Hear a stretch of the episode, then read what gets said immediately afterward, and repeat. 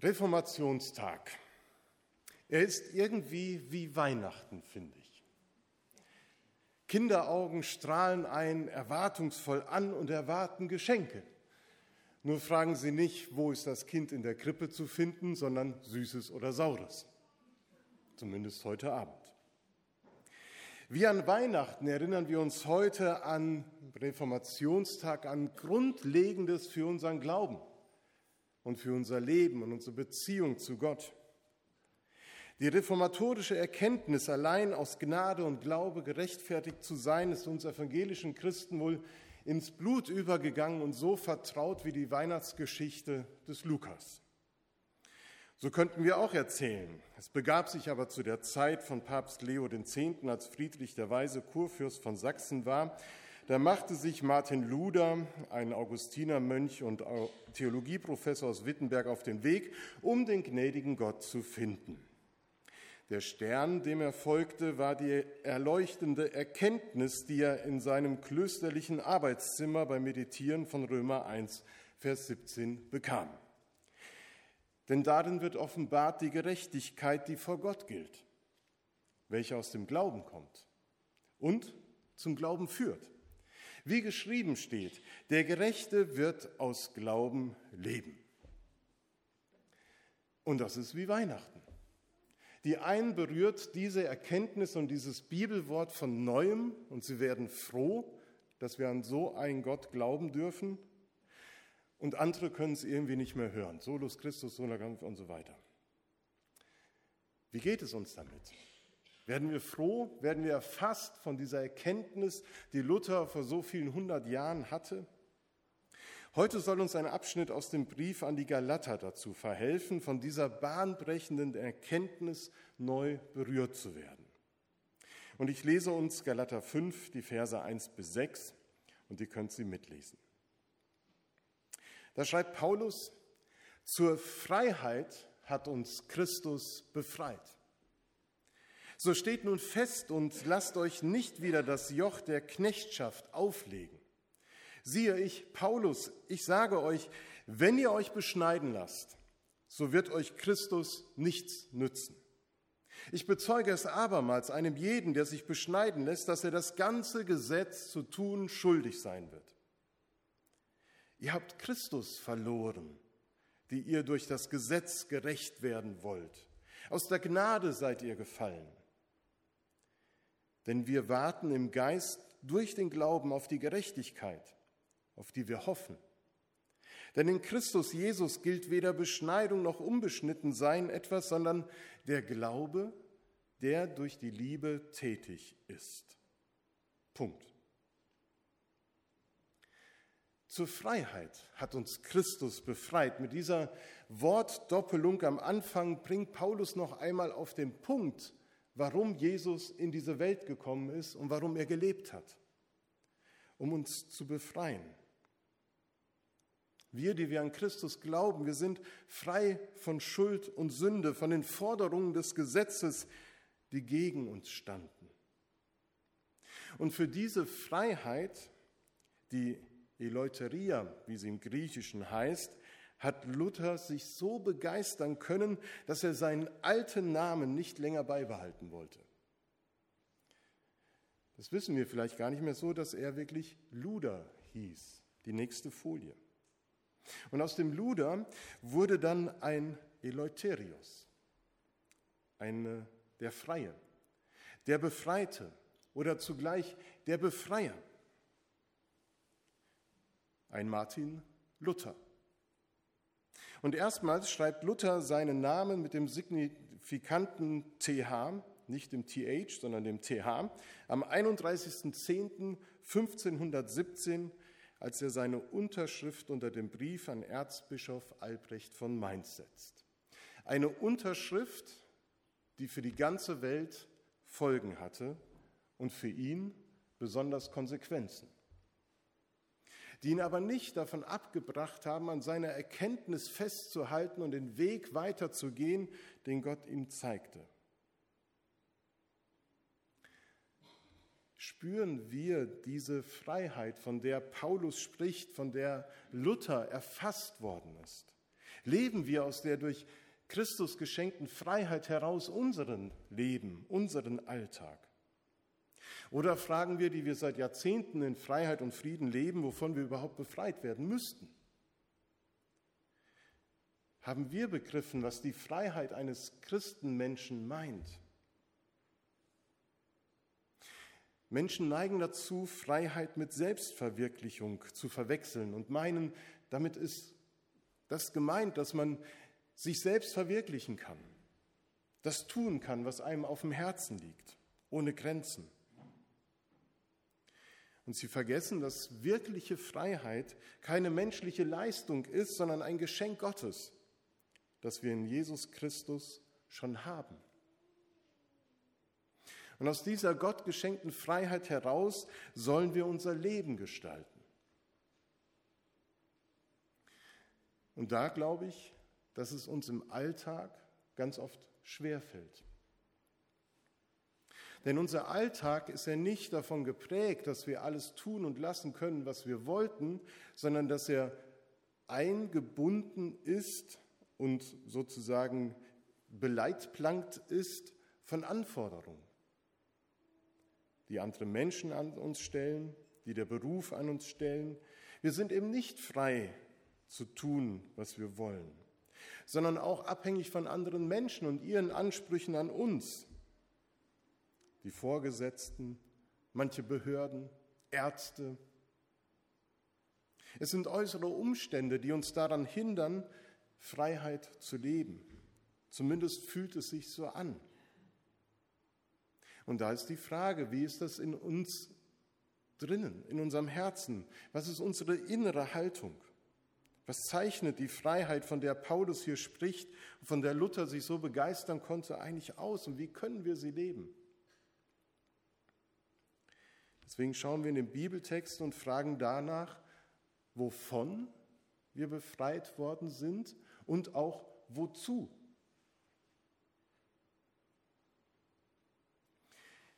Jesus möchte uns nicht nur frei von Schuld und Sünde sprechen,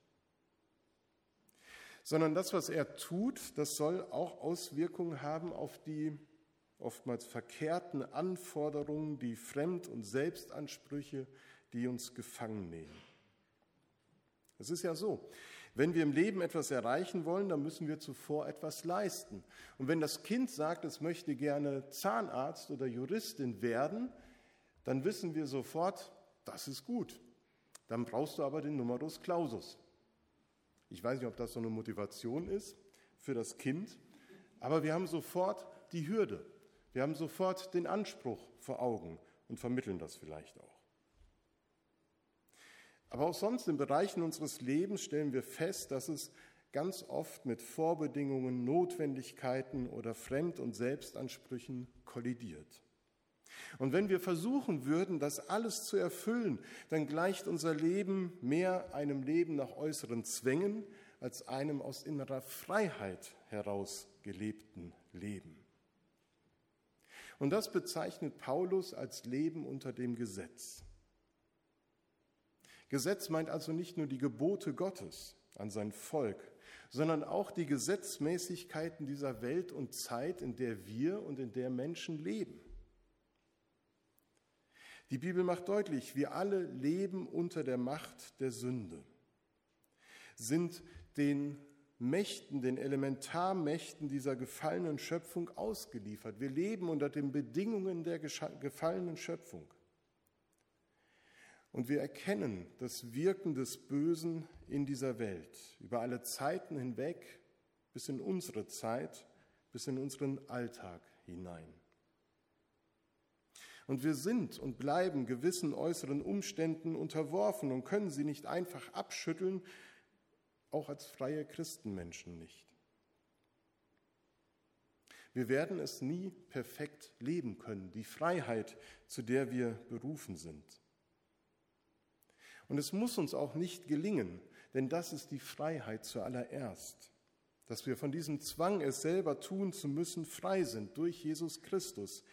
Wir haben Frieden mit Gott. Niemand kann uns bei Gott verklagen. Christus hält zu uns und wir brauchen ihm nichts zu bringen. außer unser Vertrauen. Und diese von Gott geschenkte Freiheit, die stand damals in Galatien auf dem Spiel. In der Gemeinde, unter den Christen. Und so müssen auch wir uns immer wieder prüfen, ob wir als Christen, als Gemeinde Menschen zu einem Leben in Freiheit verhelfen und sie darin unterstützen oder ob wir sie daran hindern, indem wir doch wieder bestimmte Voraussetzungen, Maßstäbe, Bedingungen an sie stellen, die sie erst einmal erfüllen müssten.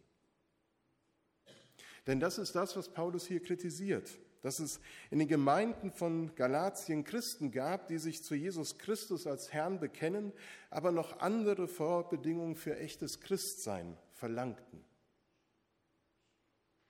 Und so wird das von Christus geöffnete Tor zum Leben in Freiheit und zu diesem neuen Leben in Christus wieder zugeschlagen und für Menschen unmöglich. Es sei denn, sie erfüllen die Bedingungen und Ansprüche und Maßstäbe. Das steht auch heute immer wieder auf dem Spiel. Und wir müssen immer wieder neu begreifen, dass auf diese Art und Weise der Weg zu Gott verschlossen ist.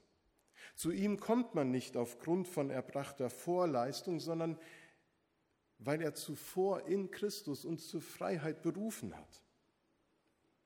Was könnten wir ihm auch antworten, wenn er am Ende aller Zeiten wenn wir am Ende aller Zeiten vor ihm stehen und wir Rechenschaft ablegen müssen.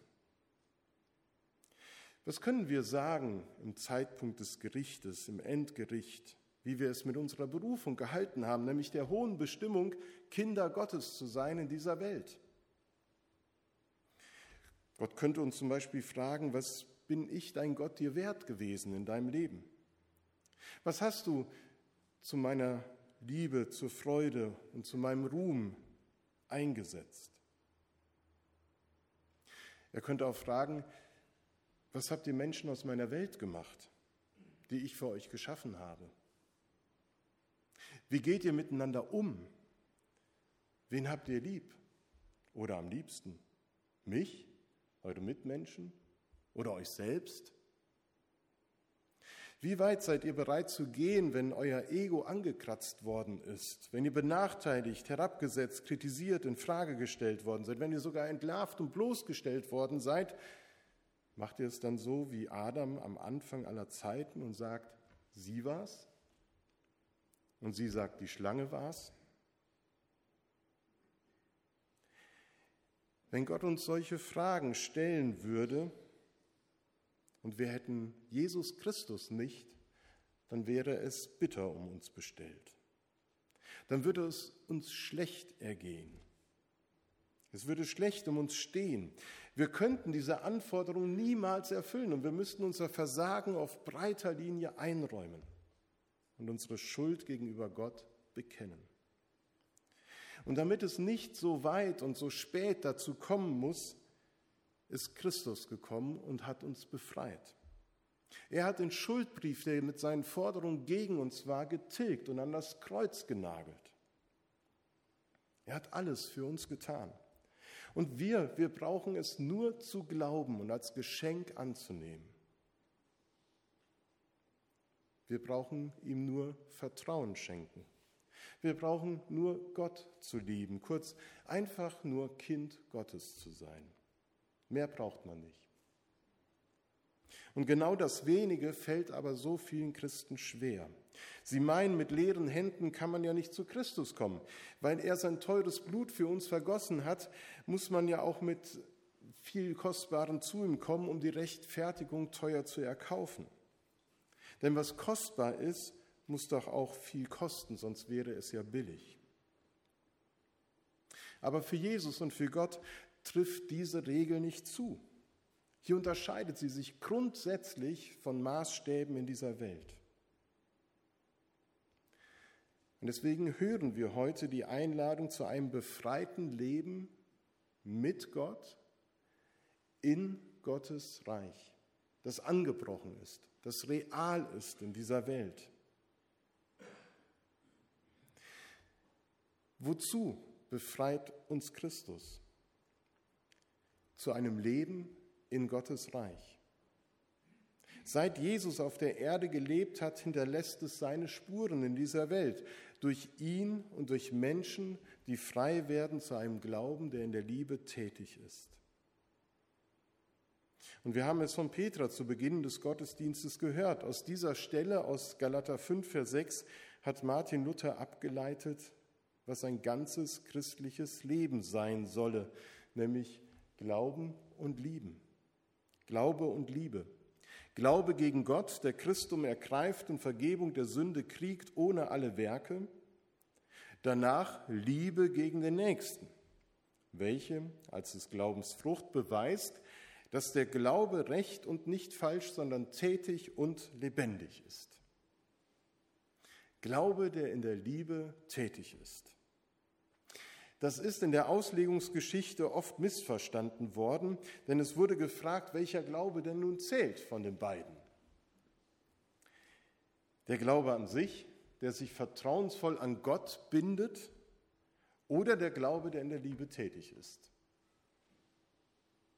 Bei letzterem wird ja doch wieder eine Voraussetzung geschaffen, eine Bedingung aufgestellt, wonach man den echten Glauben bemessen kann, nämlich das, was er tut.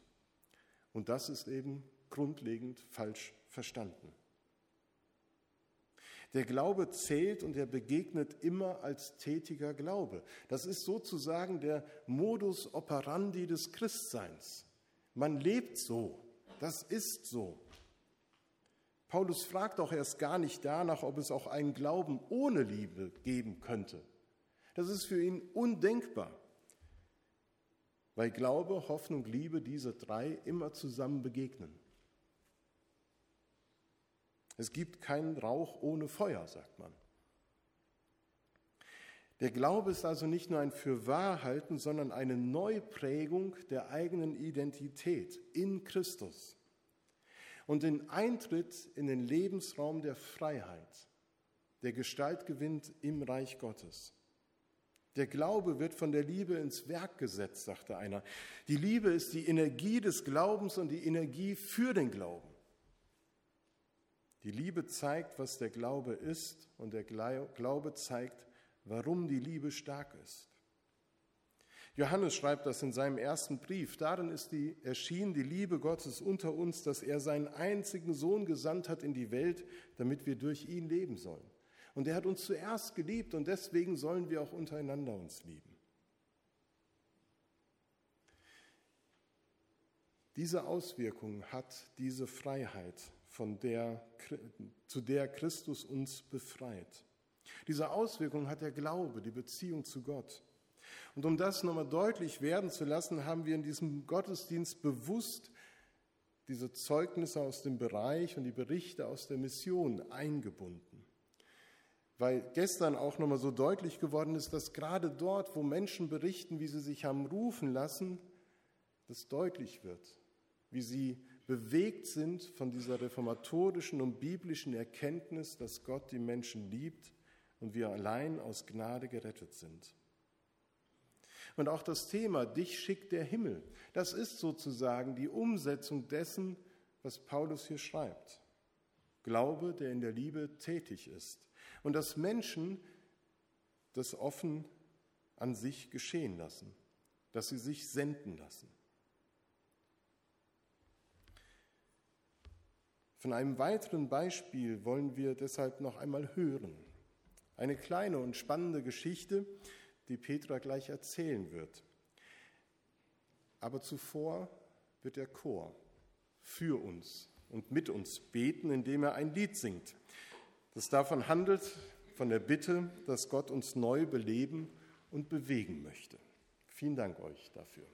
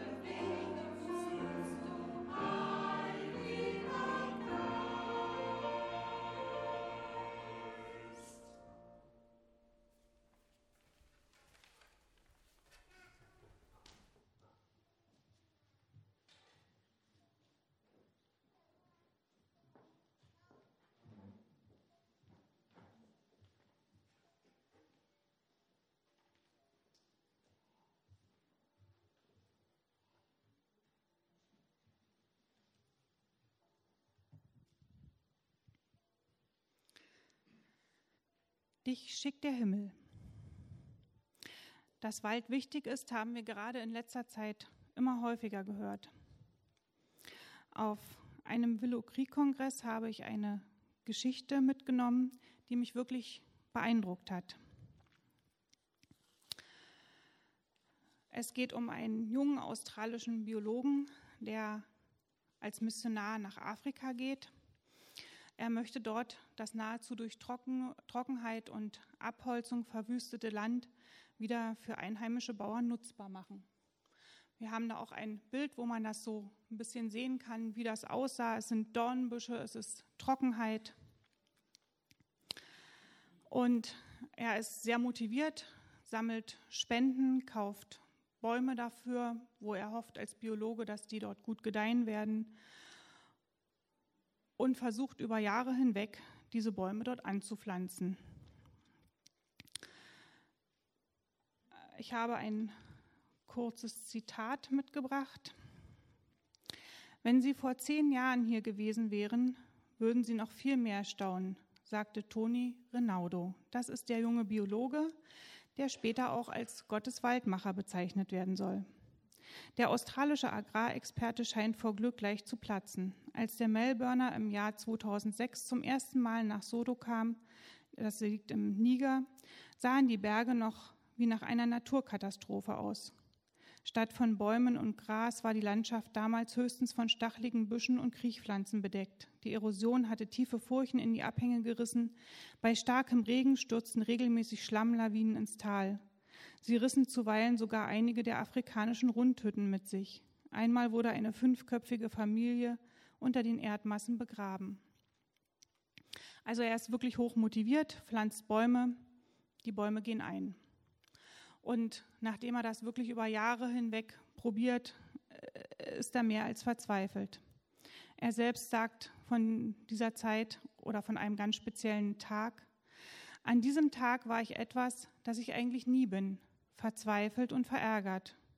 Verärgert über Gott, sagte Toni Renaudo mit einem verschmitzten Lächeln. Verzweifelt war er weil seine jahrelangen Wiederaufforstungsbemühungen in Niger nicht gefruchtet hatten. Der Großteil der Setzlinge war schon nach wenigen Monaten in diesen besonders trockenen Jahren Mitte der 80er wieder eingegangen. An diesem besonderen Tag fuhr Rinaldo mit seinem Geländewagen durch die Wüste und wollte alles hinwerfen. Ich dachte, Gott, warum hast du mich in diese Gegend geschickt, wenn ich hier nichts bewirken kann? Auf einem besonders sandigen Streckenabschnitt musste Rinaldo den Wagen stoppen. Er stieg aus und schaute. Und da kam es ihm zugute, dass er vorher Biologie studiert hatte. Vielleicht war auch das Gottes Fügung. Und da ließ mich Gott erblicken, wofür ich all diese Jahre blind gewesen war. Das Wunder lag direkt unter meinen Füßen in der Erde. Er sah nämlich kleine Sprösslinge und ähm, da er Biologe war, wusste er, dass das eigentlich ein Baum sein sollte. Da kamen aber nur so ganz kleine grüne ähm, Triebe aus der Erde. Und ähm, er guckte sich das näher an und ähm, sah, dass das unterirdische Wurzelgeflecht dieser Bäume noch vollkommen intakt war. Nur diese Sprösslinge wurden ständig von Tieren, also von Nutztieren auch abgefressen oder abgeholzt. Damit konnten sie sich überhaupt nicht entwickeln. Seine Idee war dann, dass man diese Sprösslinge einfach so beschneidet und schützt, dass wieder Bäume draus werden, nämlich einheimische Bäume, die dort auch zu Hause sind. Und dass die Farmer diese Bäume auch pflegen und schützen. Und das war ein langer und schwieriger Weg, aber am Ende führte er zum Erfolg. Er sagte auch einmal in einem Interview, was ich gesehen habe, am Anfang fanden die Bauern das ein bisschen seltsam, dass ich jetzt der Meinung war, dass man dort Bäume stehen lassen sollte. Ein ordentliches Feld war frei von Bäumen, es wurde dort, wurden dort Nutzpflanzen angepflanzt und man sah, dass dann nichts anderes dazwischen war. Und ähm, Sie waren nicht alle Christen, mit denen er dort zusammenarbeitete, aber er hatte ihnen über lange Zeit auch im normalen, im täglichen Leben geholfen, hat ihnen zur Seite gestanden. Und er sagte, am Anfang fanden die meine Idee ziemlich seltsam, aber Sie machten mit, weil sie mir einen Gefallen tun wollten. Und nach einiger Zeit stellte sich dann tatsächlich der Erfolg ein. Durch die Bäume konnte das Wasser am Boden besser gehalten werden. Durch die herabfallenden Blätter bildete sich wieder eine Humusschicht und es konnte tatsächlich dort wieder Landwirtschaft betrieben werden.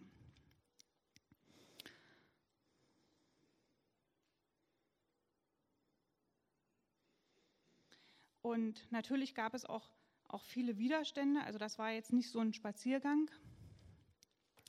Ähm, er sagte dann auch, dass ausgerechnet eine verheerende Dürre ihm zugute kam. Eine große Trockenheit und Dürre und eine schwere Hungersnot sollte Mitte der 80er Jahre für ein Umdenken unter der Bevölkerung sorgen.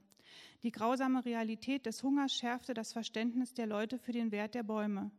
Vielleicht zum ersten Mal in ihrem Leben begannen sie einen Zusammenhang herzustellen zwischen der zunehmenden Häufigkeit und Dauer von Dürren und dem Fehlen der Baumvegetation. Als Reaktion auf die Nahrungsmittelkrise leitete unser Team ein Food-to-Work-Programm in die Wege. Das nutzten wir, um unter einer Bevölkerung von rund 70.000 Menschen gleichzeitig dieses Konzept einzuführen. Also das Konzept heißt, dass diese Bäume eben wieder ähm, zum Leben erweckt werden und wieder wachsen dürfen. Das Gebiet, auf dem die Methode fortan praktiziert wurde, umfasste nahezu 100 Dörfer und eine landwirtschaftliche Nutzfläche von rund 12.500 Hektar. Und in einem nächsten Bild genau sieht man, wie er dann den Bauern dort auch zeigt, wie sie das beschneiden müssen, wie sie diese Bäume großziehen müssen. Und tatsächlich war dann, als sie das ähm, so machten, wieder genügend ähm, genügend Ertrag da, dass sie davon wirklich ähm, gut leben konnten. Nach diesem Prinzip wurden ganze Wälder wieder aufgeforstet, deren Wurzelwerk vor Erosion schützt und deren überschüssige Äste als Brenn- oder Bauholz genutzt werden konnte. Ein weiterer Vorteil der Wiederbegrünung ist die Steigerung der Biodiversität. Es kamen erst Insekten zurück, dann Vögel und dann auch wieder größere Tiere an diese karge Landschaft. Und ähm, es, ein anderes Problem war, dass viele andere Menschen, die eben auch von, davon lebten, dass diese Bäume umgemacht wurden, dass sie Holz gewannen, dann arbeitslos waren, mehr oder weniger, und denen wurden andere Programme zur Verfügung gestellt. Die wurden umgeschult als zum Beispiel Schneider oder Friseure. Und gerade diese ähm, Schneider, die bekamen kleine eigene Werkstätten mit Nähmaschinen und konnten damit mehr Geld verdienen, als sie vorher ähm, mit diesem Holzsammeln am Ende hatten. Langfristig ist dies ein wichtiger Beitrag von Kindern, den Kindern von heute und den Kindern von morgen gute Lebensbedingungen und Entwicklungsmöglichkeiten zu verschaffen. Genau in einem nächsten Bild sehen wir, wie die Landschaft heute aussieht. Ich denke mal, man sieht einen deutlichen Unterschied.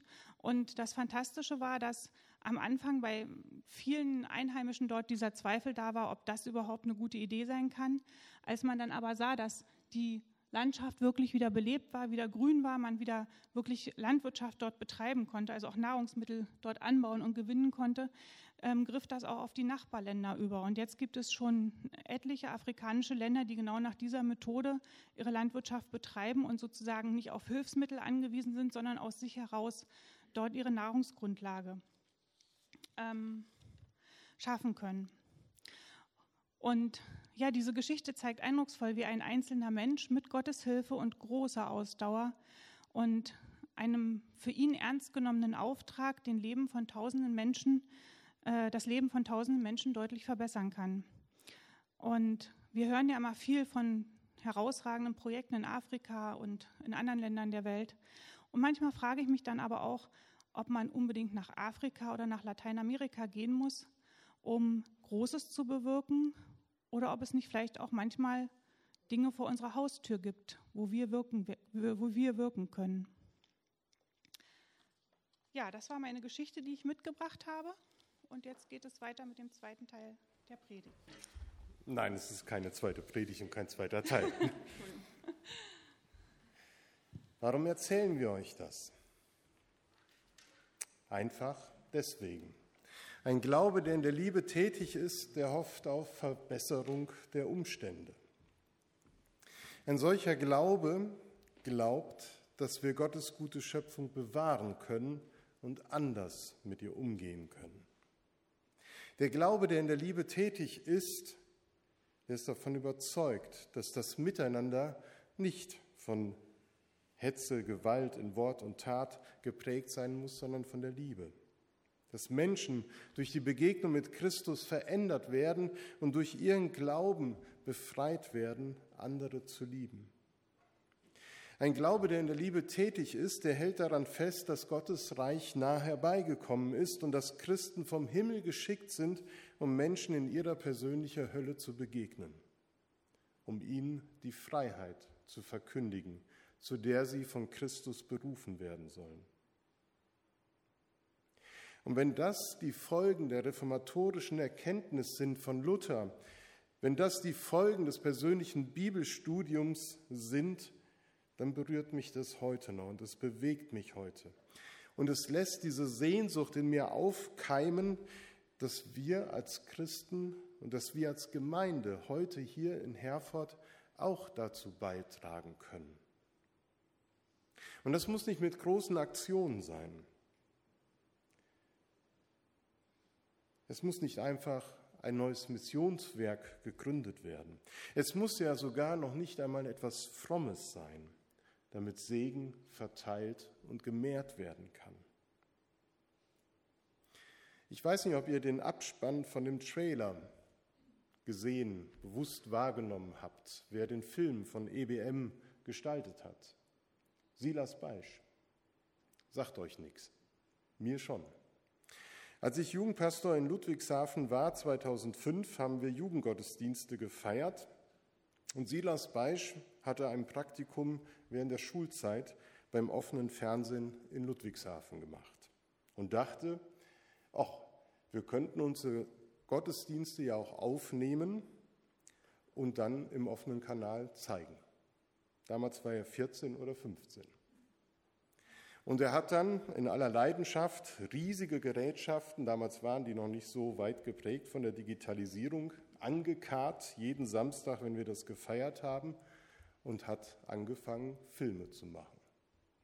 Mittlerweile ist er Filmemacher, lebt in Australien, macht viel für Hillsong, aber auch fürs ZDF und andere und auch für EBM und kann solch einen wunderbaren Film gestalten.